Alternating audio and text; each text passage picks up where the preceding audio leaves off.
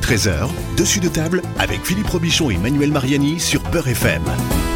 Dessus de table, l'émission qui met le pied dans le plat. Bonjour, bienvenue, bon week-end. Euh, Vous le savez, mercredi dernier, c'était la journée internationale de la francophonie. Et à cette occasion, Dessus de table euh, a souhaité célébrer cet événement avec gourmandise à travers une émission spéciale francophonie et gastronomie qui était euh, en direct hein, depuis le Conseil euh, économique, social et environnemental. Et c'est cet événement que je vous propose de revivre euh, maintenant pour tous ceux qui n'étaient pas à l'écoute de l'émission avec sur ce plateau le Cameroun et le Liban en compagnie de nos deux invités Alexandre Bellaola et Karim Haïdar. Beurre FM, la rediff.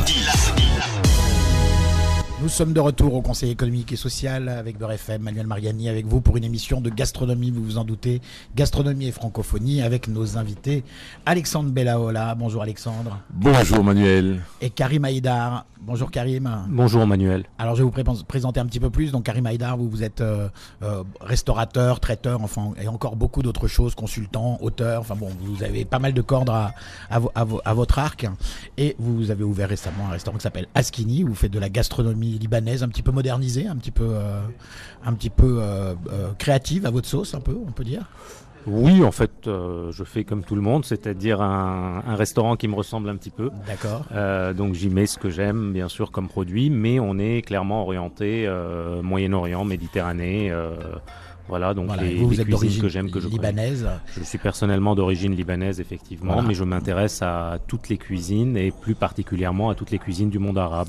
Voilà, et président également de, de l'Académie de, de cuisine du monde arabe. Je, je m'excuse par avance au- auprès des auditeurs, j'ai une légère extinction de voix. Alors, et puis Alexandre Bellaola, alors vous, vous êtes également auteur, euh, cuisinier, et puis un peu, je sais pas, un, un, un- un historien de la cuisine panafricaine. hein. Euh, vous êtes restaurateur, donc vous êtes d'origine camerounaise, vous avez un restaurant Rio dos Camaros à Montreuil, et puis un petit nouveau moussal africain Au Châtelet-Léal. au Ch- Châtelet-Léal, un Euh, bistrot afropéen. Afropéen, effectivement. Donc, euh, euh, je pense que je suis un peu le témoin d'une époque, d'une génération, parce que je suis quand même euh, euh, la première génération des années 60 en Afrique, au Cameroun, où j'ai vécu pendant pratiquement 24 ans avant d'arriver en France. Bon, euh, bientôt, j'aurai la soixantaine, donc vous imaginez que la plus grande partie de mon temps a été passée en, France, qui, est le meilleur observatoire de l'Afrique. D'accord, oui, puis vous êtes, euh, vous êtes euh, un connaisseur des cuisines panafricaines, pas seulement euh, camerounaises. Ah oui, on va, oui, oui, on va oui. en parler de la même manière que Karim connaît bien toutes les cuisines un petit peu du Proche-Orient, même méditerranéenne, hein, d'une manière un petit peu plus euh, euh, générale. Et ça tombe bien parce qu'il y a beaucoup de pays francophones euh, et en Afrique subsaharienne et au, Proche-Orient. Mais bon, effectivement, le Liban et le, et le Cameroun en sont, en sont deux. Alors, ben, on va commencer par, ma gauche, euh, le, Cameroun. Donc, euh, bon, long- long- longue histoire, euh, longue histoire avec la, avec la France. Euh, alors, déjà, quelle est la, c'est une très grande nation euh, euh, euh, gastronomique, le Cameroun. hein. C'est peut-être méconnu, mais il y a vraiment quand même une gastronomie très variée. On a tendance souvent aussi à mélanger un peu les cuisines, euh, euh, les cuisines euh, d'Afrique subsaharienne et de les confondre un peu toutes. On parle d'ailleurs de cuisine africaine, alors que c'est comme si on parlait de cuisine européenne. Je veux dire, ça n'a pas beaucoup de sens. Oh. Euh, comment on qualifierait la cuisine camerounaise par rapport aux autres cuisines panafricaines? D'abord, euh, je, je pense que pour bien situer, il faut, il faut déjà essayer de re- reprendre le cadre géographique. Le Cameroun se vante d'être aussi l'Afrique en miniature. Donc le Cameroun a cette chance de se situer effectivement en, euh, sur une zone géographique qui, qui représente presque tous les climats, toutes les zones géographiques qu'on peut retrouver en Afrique, et sur le plan euh, géographique et sur le plan humain. Donc, et même au- sur, sur le plan linguistique, euh, c'est-à-dire des langues nationales. Le Cameroun a pratiquement Oui, il y a 230 beaucoup langues. d'ethnies, hein, Oui. beaucoup d'ethnies. Donc Et beaucoup de cuisine aussi. C'est Beaucoup ça qui de est cuisine, intéressant. parce que chaque ethnie représente, chaque langue représente en fait une, une cuisine, on peut le dire. Mais, mais on peut tout con- reconcentrer par rapport au produit.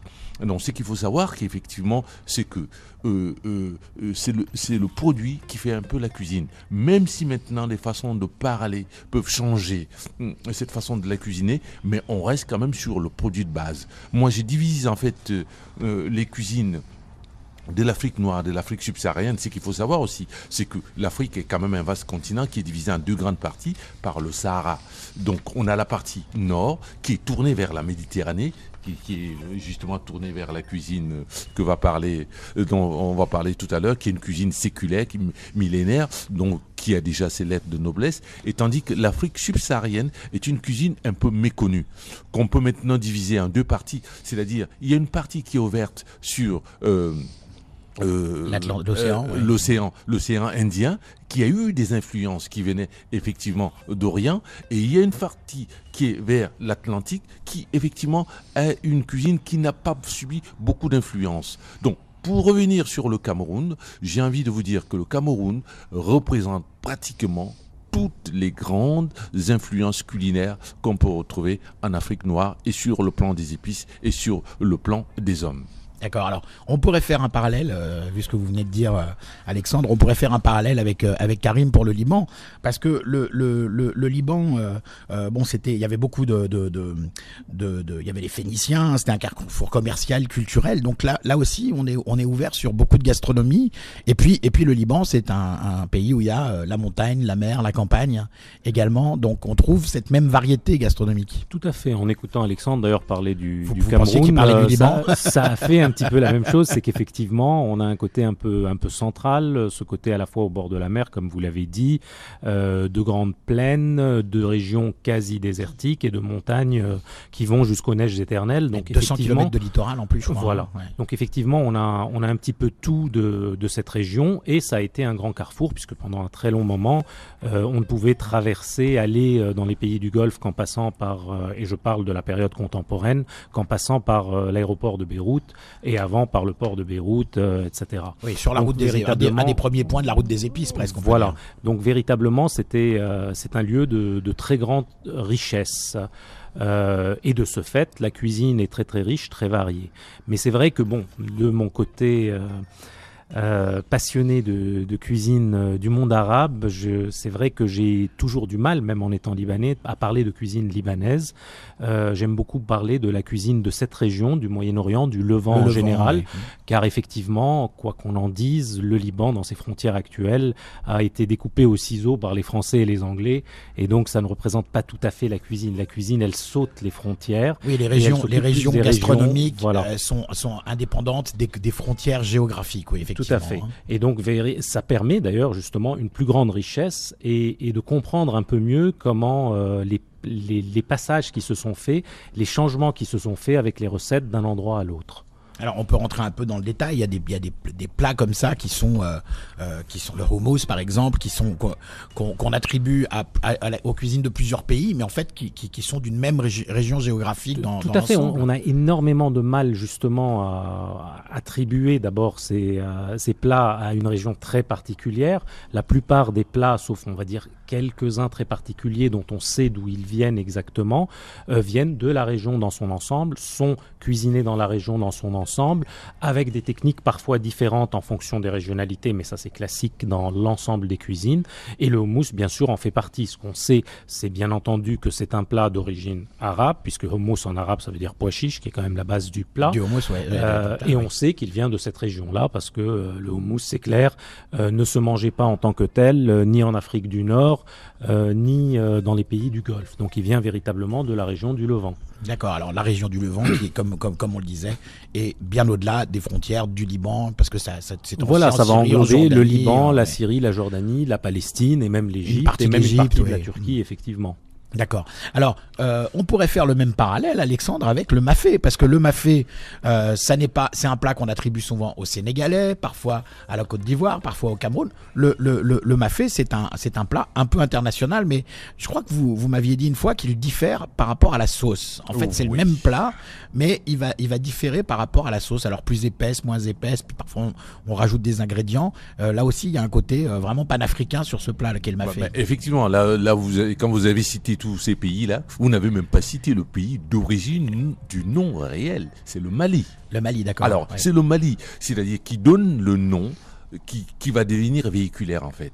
Euh, mafé, ça veut dire sauce en fait. Oui, c'est ça. Le- hein, à la base, c'est sauce. C'est sauce. C'est pour Et- ça qu'on dit mafé et- poulet ou mafé bœuf, c'est Euh, une sauce au bœuf, c'est- sauce au Voilà, poulet. oui. effectivement. C'est cette sauce qui, effectivement, va prendre des nuances en fonction de l'ethnie, en fonction du pays. Vous allez voir, l'Afrique de l'Ouest, effectivement, où il y a une très grande concentration et un grand travail sur le, le concentré de tomates, contrairement à l'Afrique centrale, où effectivement on n'utilise pas énormément euh, Oui, la, la sauce va être plus et plus La- ouais. Effectivement, donc le produit va prendre une, une, une, une, emprise effectivement sur le, le produit. Mais moi, ce que je préfère effectivement, c'est le côté panafricain. C'est le produit, effectivement. Avec un dénominateur commun, la pâte d'arachide. la, bah, la pâte d'arachide, Voilà. c'est le produit effectivement qui, qui va traverser toutes ces frontières qui ont été découpées, comme le disait Karim tout à l'heure au ciseau. Euh, bon, on va pas revenir dessus. C'est un héritage que nous avons reçu, effectivement, qui est, qui, que nous devons gérer aujourd'hui, que, que nous devons faire avec, effectivement. Donc, l'arachide est pour moi le produit phare des cuisines d'Afrique noire, des cuisines subsahariennes, et même, j'ai envie de dire, des cuisines du monde. Parce que même quand on part en Orient, même quand on part en, en Asie, on retrouve des traces d'arachide dans certains plats. Et le beurre de cacahuète, hein, euh, qui ça, qui sont qui les Américains. consommé aux. États-Unis. Ah oui, oui. euh, ben, vous savez, c'est eux qui ont rendu cela populaire, effectivement. C'est la, grande marque, pour ne pas la citer, qui effectivement date des années 50, euh, 50, des années 50, qui fait la fortune euh, de certaines industries et qui continue encore aujourd'hui. J'ai envie de vous dire, c'est le seul produit presque manufacturé des cuisines d'Afrique noire. La pâte d'arachide. Ouais, c'est un, un, un emblème euh, Ouais, ça euh, vraiment international. Alors vous disiez que mafé, ça voulait dire sauce. Oui. Et c'est vrai quand on s'intéresse un petit peu au goût, au goût euh, des, des habitants des, des pays d'Afrique subsaharienne, moi j'ai remarqué une chose, c'est qu'en bon, en Europe, quand on veut manger copieusement, on fait en sorte qu'il y ait beaucoup de viande ou beaucoup de poisson, c'est-à-dire la protéine, on fait en sorte qu'il y en ait beaucoup. Et dans les pays d'Afrique subsaharienne, on a l'impression que le, le poisson ou la viande, c'est plus quelque chose qui va venir condimenter la sauce, mais si on veut manger copieusement, on va manger beaucoup de riz et beaucoup de sauce. Mais non, mais c'est un événement. C'est-à-dire la viande, c'est le condiment, Non, quoi. mais, mais la viande, la viande, c'est. Il faut d'abord euh, revenir au, au fait. je pense que c'est le, le cas de presque toutes les cuisines qui sont d'abord végétariennes. Donc l'Afrique, manger la viande, c'était un événement. C'était quelque chose d'exceptionnel. Donc euh, la viande, quand elle s'ajoute dans un produit, c'est c'est c'est- c'est une fête. Mais quand on est dans le quotidien, on est carrément végétarien. C'est-à-dire la sauce avec des légumes, chargée avec des légumes et, et, et- et plein de, de, de, de féculents. Oui, parce que quand je parle de la sauce avec du riz, j'étais un peu réducteur, parce que la sauce, évidemment, dans les pays euh, d'Afrique subsaharienne, contient énormément de, de légumes, euh, de- du chou, des carottes. Des choux, des- euh, ouais. Ah bah, mais, euh, déjà, quand vous êtes dans les choux et les carottes, on est déjà dans la, modernité. Parce que on, Ah, devient dans- on rentre dans une cuisine urbaine. Donc, on rentre dans, une cuisine qui a déjà et qui commence à se structurer avec l'arrivée de l'étranger, avec l'arrivée du colon, avec la- l'arrivée des explorateurs. Qui, effectivement, je suis désolé de constater que aujourd'hui, hum, euh, la plupart des produits de la cuisine africaine ne sont pas d'origine africaine. On a tendance à nous dire que ces produits sont arrivés avec et les explorateurs Et avec peut-être la francophonie aussi. et avec la le sujet ah de oui, avec- l'émission. ouais. effectivement avec la francophonie qui a structuré mais la francophonie effectivement qui est rentrée qui nous amène vers la, moderne, la modernité vers tout ce qu'on peut appeler l'urbanité aujourd'hui et plus la diaspora qui effectivement essaye d'organiser le repas sur une structure européenne, européenne qui veut dire entrée, Très plat, plat, dessert. dessert. oui. Ce Alors l'urbanité, on va, on va, on va, on va y revenir parce qu'on va parler un petit peu de street food hein, qui était très très présent dans les deux pays. Mais euh, je, je reviens à, ce- à cette notion de de, de, de, de sauce, de légumes et de riz.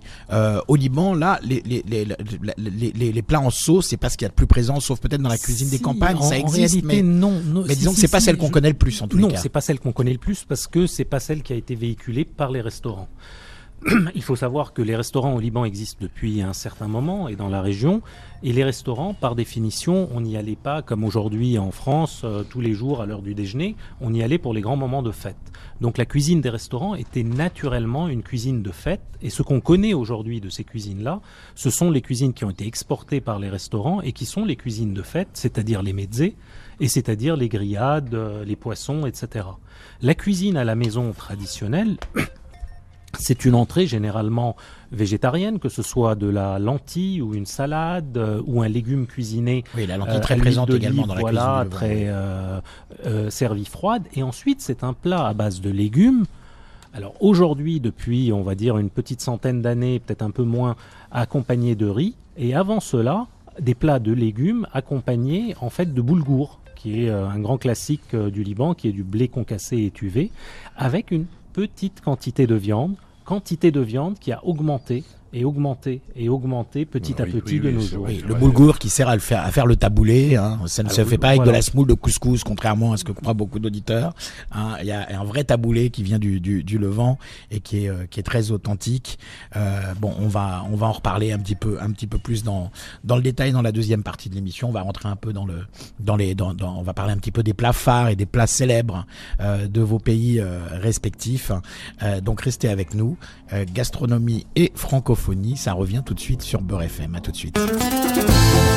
Dessus de table revient dans un instant.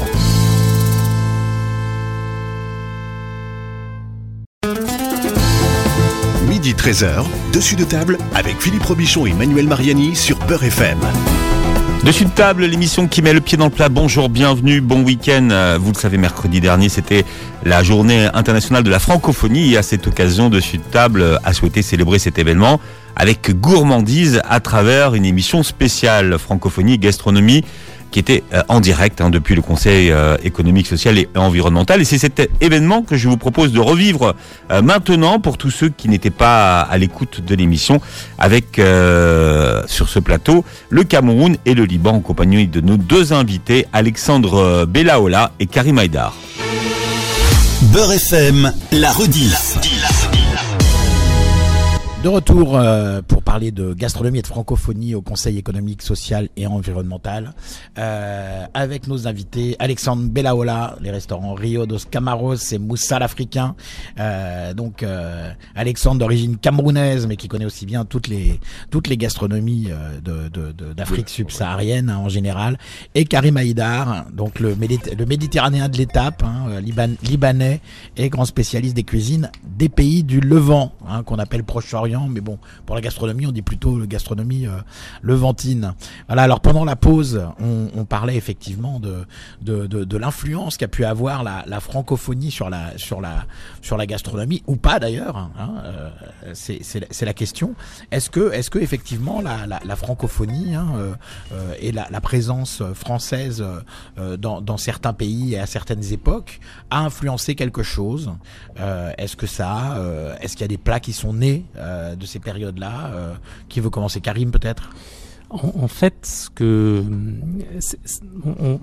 je prendrais peut-être autrement. Et je pense qu'il est évident que euh, la cuisine française a influencé les cuisines des pays francophones, mais je ne pense pas qu'elle les ait influencées plus qu'elle n'a influencé les cuisines de tous les autres pays du monde, dans la mesure où ça a été pendant très longtemps la cuisine phare, la De cuisine que tout oui. le monde euh, voilà voulait suivre, voulait connaître, et euh, également euh, la cuisine qui a donné, et là la francophonie est intéressante, euh, la terminologie culinaire, notamment dans l'enseignement de, la cuisine, et qui fait que même aujourd'hui, dans les pays anglo-saxons, euh, on va utiliser des termes de cuisine français.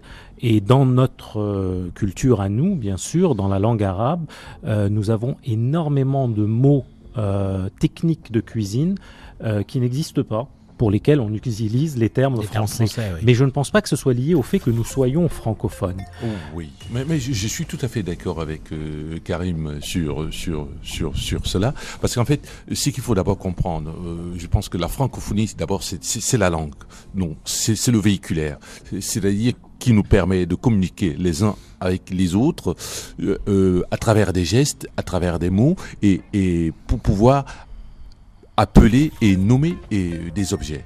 Alors, moi, euh, il y a une grande confusion, c'est-à-dire quand je pars au, Togo, je retrouve euh, certains produits qui sont le contraire euh, du même produit que je retrouve au Gabon. C'est-à-dire il y a une confusion par rapport à la langue, c'est-à-dire on va appeler un produit, euh, le même produit qu'on appelle macabo au, Togo, c'est le même produit qu'on appelle euh, taro au, Gabon. Le, même produit. Alors je me demande à quel moment il y a eu l'erreur. Effectivement, il y a eu l'erreur des hommes avec la, euh, la colonisation, avec la francophonie qui est arrivée, qui les gens arrivaient ils essayaient d'appeler, c'est-à-dire on n'est pas sur le domaine scientifique. Donc l'influence de la langue, de la francophonie, a pu faire à un certain moment qu'il y ait certaines erreurs qui se sont transmises d'une région et d'une ethnie à l'autre. Mais le véhicule reste toujours la langue. Tout à fait, on est bien d'accord que la, francophonie, c'est un élément de langue. Nous aussi, nous avons euh, peut-être euh, une, une erreur incroyable sur une terminologie. Il y en a même plusieurs, mais il y en a une que tout le monde connaît ici. C'est notre euh, très connu za'atar, qui Oui, est euh, une espèce d'épice qu'on met sur des galettes ou sur pas mal Oui, de choses. même un mélange notamment, hein, voilà, au et petit déjeuner. ouais.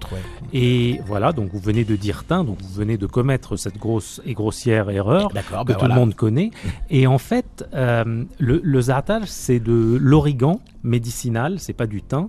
Et de toujours, parce qu'on a voulu utiliser, parce qu'on a tenté d'expliquer justement euh, aux Français, aux francophones ce que c'était, donc on a essayé d'utiliser leur langue, comme on ne connaissait pas tous les mots, on a dit c'est du thym. Et aux ceux qui vous disaient mais ça n'a pas le goût de thym, on disait oui mais c'est du thym de chez nous.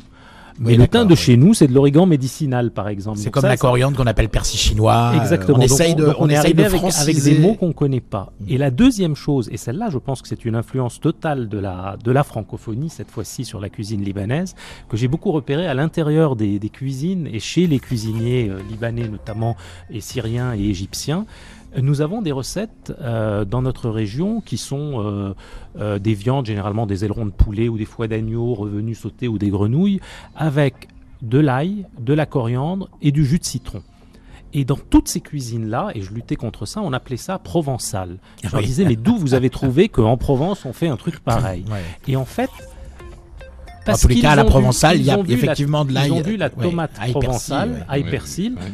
Ail coriandre chez nous avec citron, c'est devenu provençal. Donc là, c'est une influence de la francophonie, mais là encore, c'est une mauvaise une influence par contre. c'est une influence qui, qui fausse. Et effectivement, je pense que la précision dans la terminologie, c'est ce qu'il y a de plus important. C'est aussi ce que nous faisons dans l'Académie de cuisine du monde arabe, c'est justement être précis sur la terminologie arabe des termes, puisqu'il faut savoir, comme disait Alexandre tout à l'heure, il faut savoir que par exemple entre le Liban et la Palestine, où il n'y a rien, on inverse les appellations pour haricots verts et haricots blancs, sachant que les deux n'ont pas le nom Ah oui, haricot. c'est original. Il y en a un qui s'appelle loubi et l'autre qui s'appelle fasoulia, donc c'est très différent.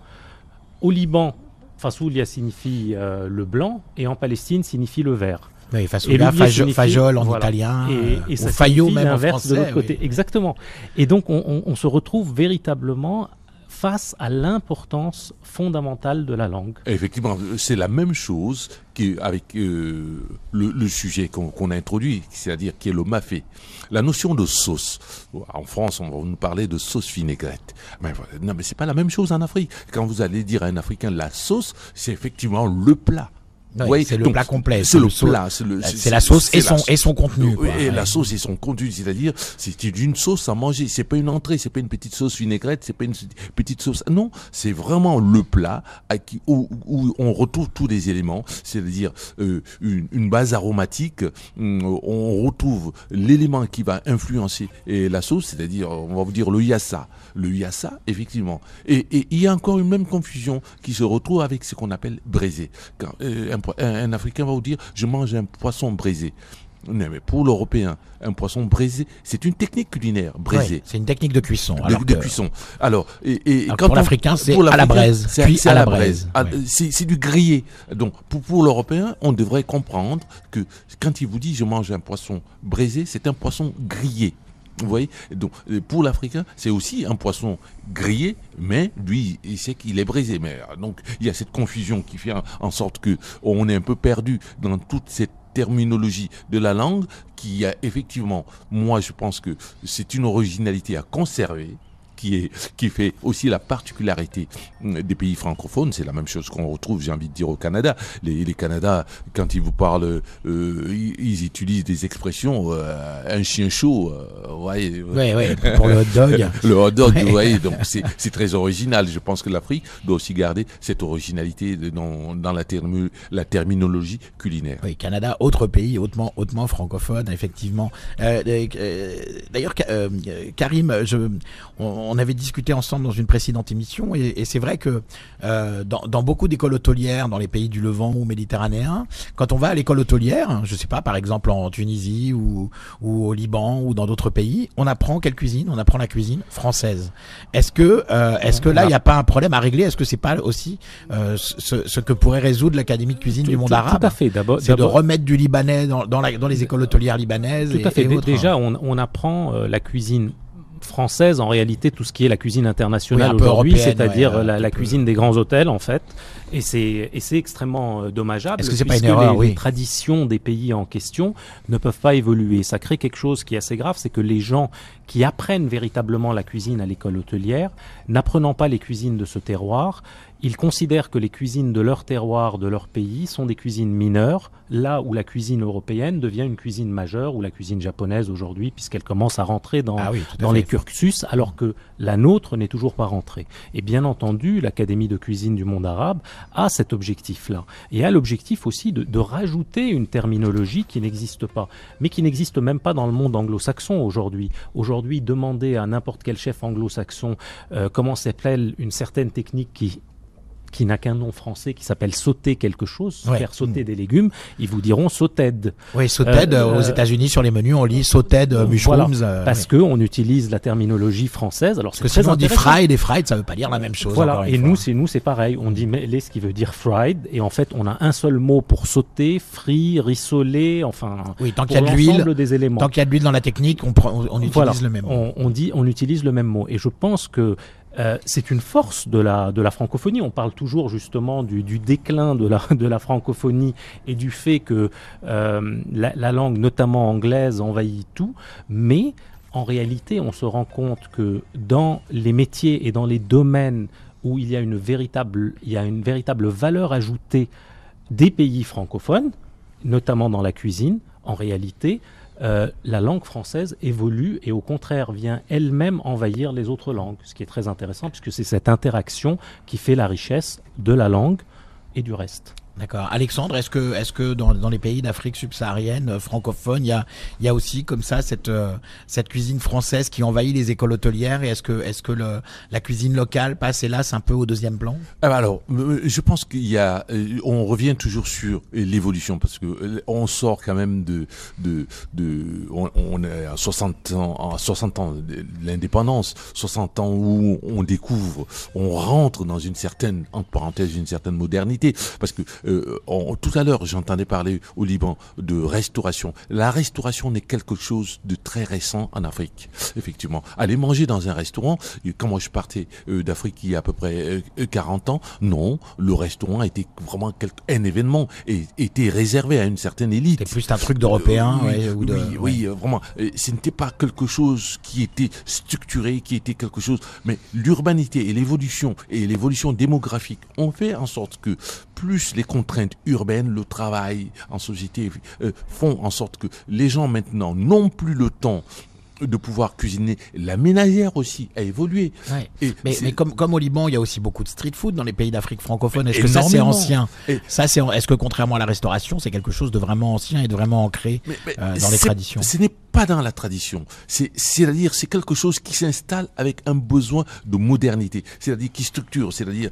euh, euh, la restauration de rue était en fait une, une restauration de dépannage qui, qui correspondait à certains moments de la journée. C'est-à-dire, c'était des petits encas. C'était pas c'était pas vraiment, c'était quelque chose de dépannage. C'est-à-dire, on, on mangeait, on trouvait plus des beignets, des, euh, des choses comme du, du poisson braisé qui, qui, sont, qui est devenu une institution, de la viande grillée euh, qu'on appelle des soya, qui sont devenus, qui se sont, qui sont des choses Oui, les qui soya sont qui n'ont rien à voir avec le soja ou la sauce oui, de oui, le soja. soya. ouais. Le soya, c'est c'est vraiment c'est des- mini brochettes que j'ai vu évoluer, c'est-à-dire qui qui sont qui ont qui n'arrêtent pas de muter et de s'adapter à chaque époque aussi.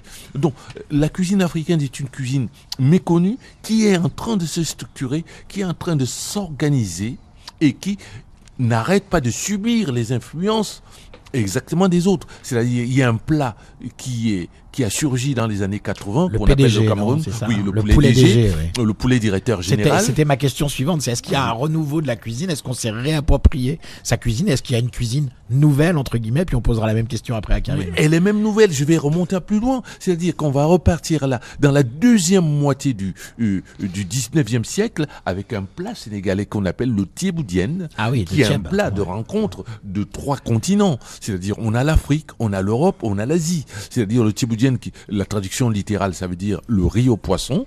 C'est-à-dire, c'est un plat qui, a- qui, est, qui est né au Sénégal. Certains Sénégalais sont convaincus aujourd'hui que ce plat est, est traditionnel. Et mais 100% non. sénégalais. oui. Non, il est 100% sénégalais, cer- certes parce qu'il est né au Sénégal, mais c'est un plat 100% urbain. C'est-à-dire qui est tout simplement une émergence, une émulsion des différentes rencontres des, des, des, des trois continents. On gens a qui le riz, par là à ce moment-là, ah, ouais. Effectivement, qui ont et- et la particularité exactement. Si dans le thieboudienne, on ne met pas le yet, on- je vous dirais que vous faites une sauce tomate à la provençale. Effectivement. On revient à la Oui, pro- on fameuse revient, provençale. Mais La francophonie encore. mais, mais effectivement, la technique maintenant africaine qui est de travailler la sauce tomate différemment et de la faire mitonner pour que cette, cette sauce tomate très roussisse. oui. Oui, elle se concentre, elle noircit légèrement et elle apporte un certain rouge qui est complètement différent du rouge de la tomate provençale. Et c'est ça la technique de la culinaire africaine. Ouais, il y y a un plat d'ailleurs euh, dans, la, dans, dans la cuisine du, du Cameroun qui est tellement mijoté, mijoté, c'est-à-dire que la sauce en devient presque noire. Ah ça, oui, hein oui, alors là, là, là, là, avec maintenant, là vous parlez d'un autre plat qu'on appelle le mbongo chobi, qui ça, fait voilà. partie, qui est une ethnie, c'est-à-dire euh, la, la sauce mbongo, c'est un ensemble d'épices qui ne rend le meilleur de son parfum que quand les produits sont complètement calcinés. C'est qui nous donne une sauce noire, on dirait. torréfiée, on dirait, euh, oui. oui, euh, euh, la sauce de, de, de sèche. euh, vous voyez, vous avez l'impression que c'est non, non, c'est pas ça. On est là dans du 100% végétarien. Il y a cette sauce, elle est succulente. Donc c'est une ethnie au Cameroun qui sait faire cette sauce là. Bon, Karim, juste après la pause, on verra si effectivement il y a aussi une, une nouvelle cuisine au Liban euh, qui, qui, qui, est apparue, euh, euh, qui, était, qui est ces dernières années, enfin même ces dernières décennies. S'il y a un après francophonie au Liban, comme on l'a vu avec avec Alexandre pour le poulet DG, le poulet directeur général. Puis vous nous expliquerez aussi d'où vient ce nom quand même, Alexandre, parce que je suis sûr que ça doit intriguer pas mal d'auditeurs. Allez, on se retrouve après une petite pause. À tout de suite sur Beurre FM depuis le, le Conseil économique et social. Dessus de table revient dans un instant.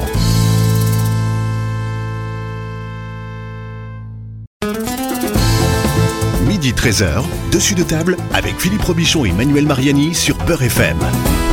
Dessus de table, l'émission qui met le pied dans le plat. Bonjour, bienvenue, bon week-end. Euh, Vous le savez, mercredi dernier, c'était la journée internationale de la francophonie. Et à cette occasion, Dessus de table euh, a souhaité célébrer cet événement avec gourmandise à travers une émission spéciale francophonie et gastronomie qui était euh, en direct hein, depuis le Conseil euh, économique, social et environnemental. Et c'est cet événement que je vous propose de revivre euh, maintenant pour tous ceux qui n'étaient pas à l'écoute de l'émission avec euh, sur ce plateau le Cameroun et le Liban en compagnie de nos deux invités Alexandre Bellaola et Karim Haïdar. Beurre FM, la rediff. On parle de gastronomie et francophonie. Alors justement, on débattait juste avant la, la, la pause de, de, de, de, de- de la repr- de- de- de- des gastronomies qui reprennent leurs droits après l'influence française et francophone. Alors vous nous aviez parlé effectivement du, Euh, du poulet directeur poulet général. directeur général. Alors avant, avant qu'on pose la même question à, à Karim, dites-nous, ça vient d'où ce nom, euh, le poulet directeur général? Alors, le, le poulet directeur général, effectivement, c'est- une période un peu faste sur le plan économique euh, au niveau du Cameroun. Euh, euh, donc, euh, ils avaient envie de manger léger. Donc, euh, on part du poulet braisé qui était complètement sec et ils avaient besoin de- des produits du potager. Ils avaient besoin des choses comme des carottes, ils avaient besoin des choses comme des, haricots verts des poivrons qu'on n'a pas l'habitude de manger de façon traditionnelle. Donc, il y a une certaine modernité qui arrive et ce plat, il est né dans les chantiers. Non, la seule chose qu'ils avaient à faire, c'est qu'ils bressaient ce poulet. D'accord. Bon, comme je vous ai expliqué tout à l'heure que euh, la, Braisé, c'est bien cuit à la braise, euh, hein, en Afrique on, subsaharienne. on- on grillait le poulet et on le mangeait avec des bananes plantains et il fallait rajouter donc tout- toutes ces, les carottes et autres qu'on sautait effectivement qu'on faisait cuire et on mélangeait l'ensemble qu'on on, on sautait ensemble et c'est comme ça qu'est né le poulet DG effectivement et ce plat je vous dis en, pratiquement en 30 ans est devenu le plat national du Cameroun parce que les Camerounais en moins de 30 ans euh, s'identifie derrière le poulet DG. Vous voyez D'accord, comment oui, ça a fait un carton en street Eh, food eh, notamment. On peut, on peut acheter ça à n'importe quel coin de N'importe rue. où. Il est né dans des gargotes, dans la, la cuisine euh, chez l'habitant. Et ce plat est devenu un plat national. Vous vous rendez compte Après l'indépendance. Oui, donc c'est c'est la voilà, c'est la reprise la, la reprise de ses droits. On garde les bons côtés de la francophonie, mais on, réaffirme aussi sa culture et ses, goûts. Alors euh, Karim, est-ce qu'au Liban euh, il y a des, plats un peu nouvelle cuisine comme ça qui sont apparus ces 10, 20, 30 dernières Euh, années Il y, a, il y a beaucoup de choses. D'abord, il y a des choses qui sont apparues euh, il y a bien plus longtemps que cela. Euh, c'est notamment ce que je disais tout à l'heure, euh, l'introduction euh, du riz en masse et notamment du riz basmati. Puisqu'à l'époque, nous n'avions qu'un riz rond qu'on utilisait surtout pour des farces. Et on a l'impression que le riz, le riz est dans la cuisine libanaise Voilà. depuis longtemps, Et- alors que et- non, pas du tout. Aujourd'hui, tout le monde considère que la garniture normale, même dans les maisons, pas seulement dans les restaurants et pas en Europe, euh, que le riz est la garniture naturelle de tous nos plats en sauce, en fait nos sauces à nous, qu'on appelle yerné d'ailleurs, qui est un mot turc par ailleurs. Euh, et donc en fait, on a l'impression que le riz est là depuis toujours, alors qu'à l'origine, on était sur le boulgour et sur tout ce qui était à base de blé, puisque le Liban est un grenier à blé et euh, nous avions euh, Oui, il y a pas le beaucoup de rizières au Liban. oui. l'afriqué, etc. Euh, la, la deuxième chose intéressante, c'est que là, il y a une évolution, il y a une double évolution, je pense, dans la cuisine libanaise. Il y a une évolution que je ne trouve pas très intéressante, qui est l'évolution de certains restaurants qui, euh, voulant être de plus en plus euh, chic, euh, on va dire, essayent d'introduire des produits qui ne sont pas des produits classiques de, de cuisine libanaise, euh, en transformant un tout petit peu des produits et en essayant de mettre justement des produits qui sont essentiellement chers. Euh, sans aller plus loin, vous traversez euh, la rue de là où nous sommes et vous voyez des restaurants libanais chics qui ont introduit euh, la la coquille Saint-Jacques, etc. On se demande pourquoi dans des recettes qui ne ressemblent pas à grand chose. Euh, de l'autre côté, vous avez un retour. En fait, étonnamment, la modernité au Liban est essentiellement un retour aux sources. Aux sources, d'accord. Et notamment l'usage de la friquée, c'est du blé entier vert euh, grillé. Oui, euh, c'est un qui produit très, très, rustique, Voilà. très campagnard, qui, qui, qui, qui est a- très très utilisé à Et qui est très bon, euh, voilà, qui est très bon, qui est très utilisé et qu'on commence à assembler différemment. C'est-à-dire qu'à l'origine c'était un produit qui s'assemblait essentiellement sur des volailles, des viandes d'agneau, et qui aujourd'hui commence à s'assembler sur des légumes, bon la partie végétarienne du poisson peut-être. et ouais. beaucoup sur du poisson. Et, et c'est là où on rentre dans quelque chose de, de très intéressant, c'est ces différents chefs qui viennent reprendre le terroir, les plats d'origine, pour les faire évoluer autrement. Et ça, c'est quelque chose qui se passe effectivement beaucoup au Liban. Maintenant, la troisième chose, euh, ce serait euh, en réalité euh, la fusion, mais là, pas nécessairement avec la francophonie, mais la fusion avec l'ensemble des pays et des cuisines, puisque toutes les cuisines du monde sont arrivées au Moyen-Orient. et la fusion entendu. est très à la mode aujourd'hui dans Voilà, et hein. donc on en est à, à fusionner un petit peu tout avec tout. Qu'est-ce qui en sortira On verra bien.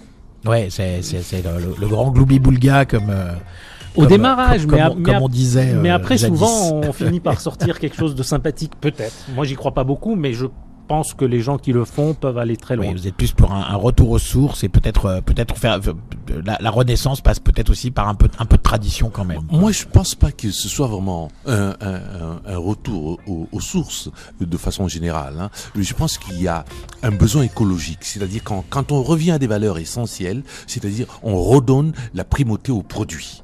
En fait, et c'est parce que euh, quand on commence à travailler les choses qui sont des choses vraiment authentiques, qui, euh, c'est-à-dire la cuisine en, elle-même, la, cuisine, j'ai pas envie de dire la cuisine traditionnelle, j'ai envie de dire, euh, moi, c'est la cuisine qui, effectivement, identifie le produit, met les choses côte à côte et donne un résultat que nous avons toujours connu et qui nous fait éviter justement toutes ces maladies que nous appelons des maladies euh, euh, modernes, les, maladies des civilisations. Parce qu'effectivement, à force de fusionner, comme, vous dites, ça avec un peu de sucre, un peu de ceci, un peu de cela, pour essayer d'obtenir un certain résultat visuel et gustatif qui euh, étouffe complètement tous les produits.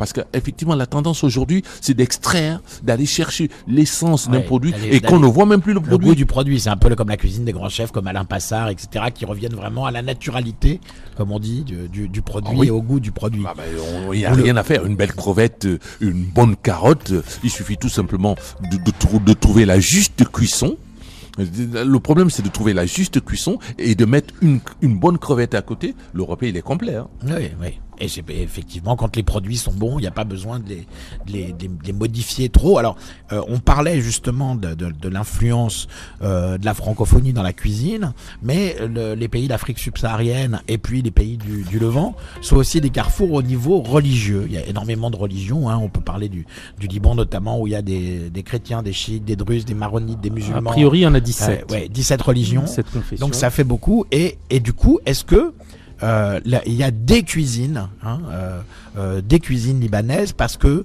certaines influencées par telle ou telle religion. Et pareil, après, on, posera la question à Alexandre pour le, pour le Cameroun et l'Afrique subsaharienne en général.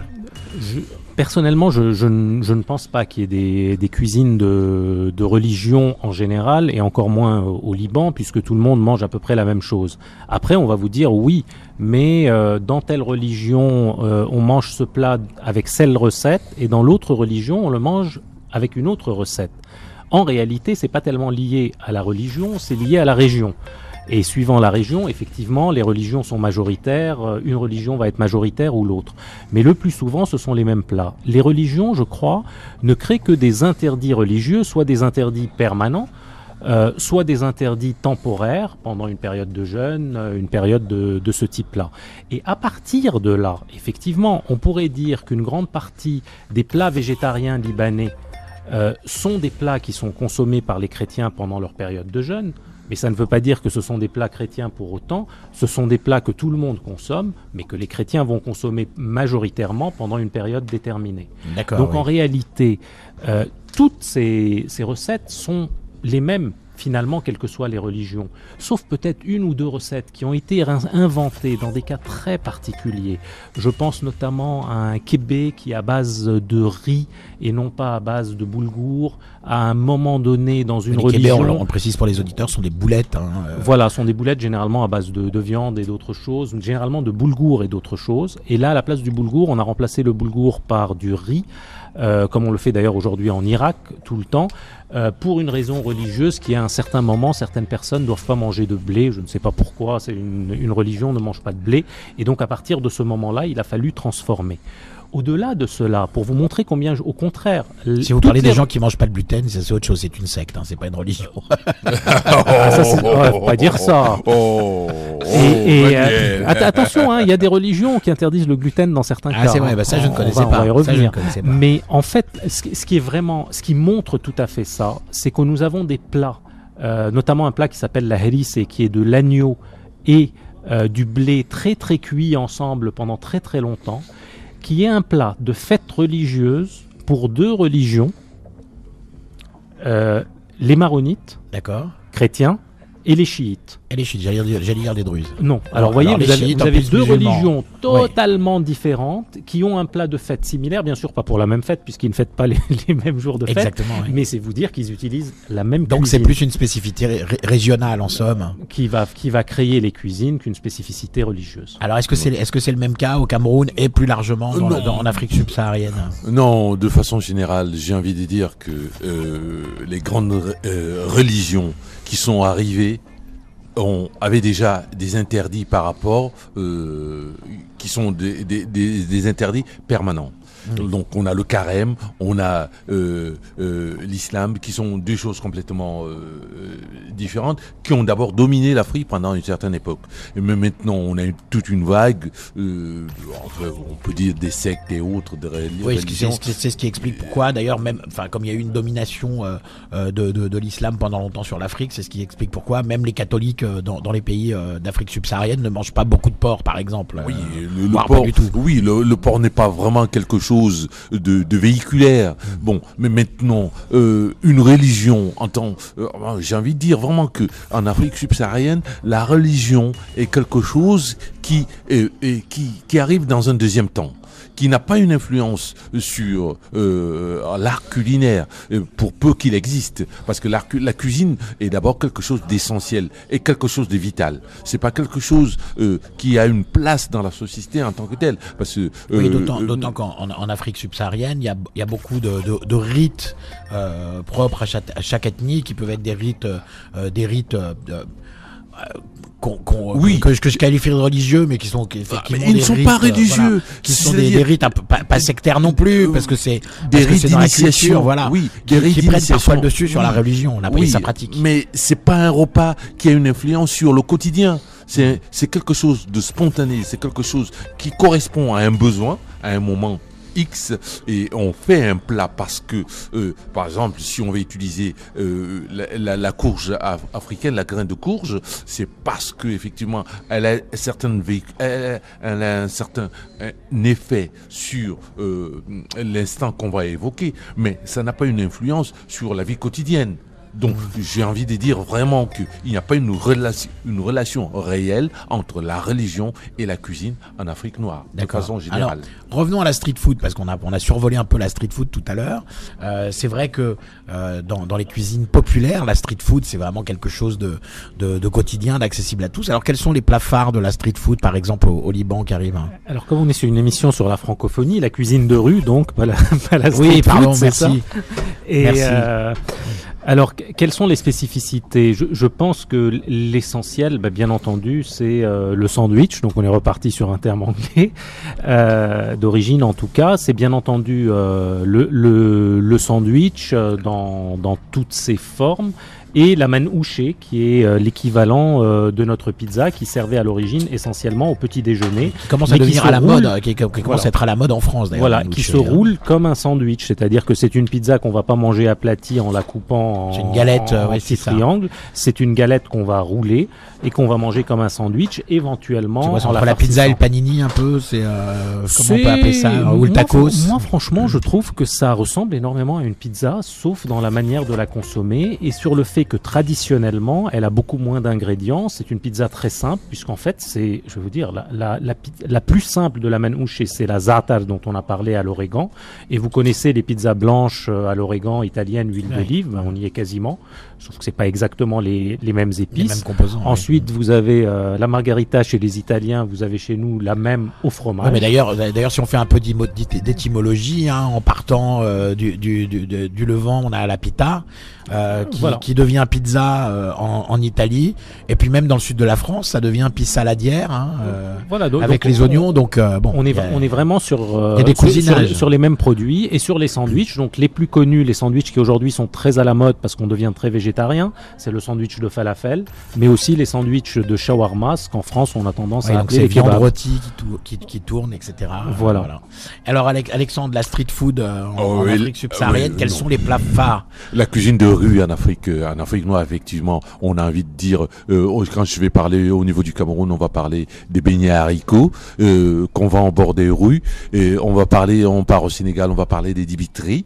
On part au, au- les dibiteries, c'est des c'est de la viande Et quand on part en Côte d'Ivoire, on a facilement ce qu'on appelle des allocodromes. Ce sont des bananes, euh, des bananes frites qu'on retrouve sous toutes ces coutures.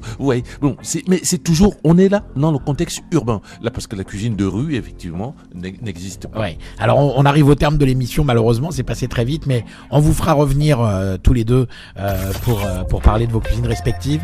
Juste le nom de vos restaurants Askini, Moussal africain. Vous trouvez ça sur internet facilement. Retrouvez Dessus de table tous les samedis de midi à 13h et en podcast sur beurrefm.net et l'appli Beurrefm.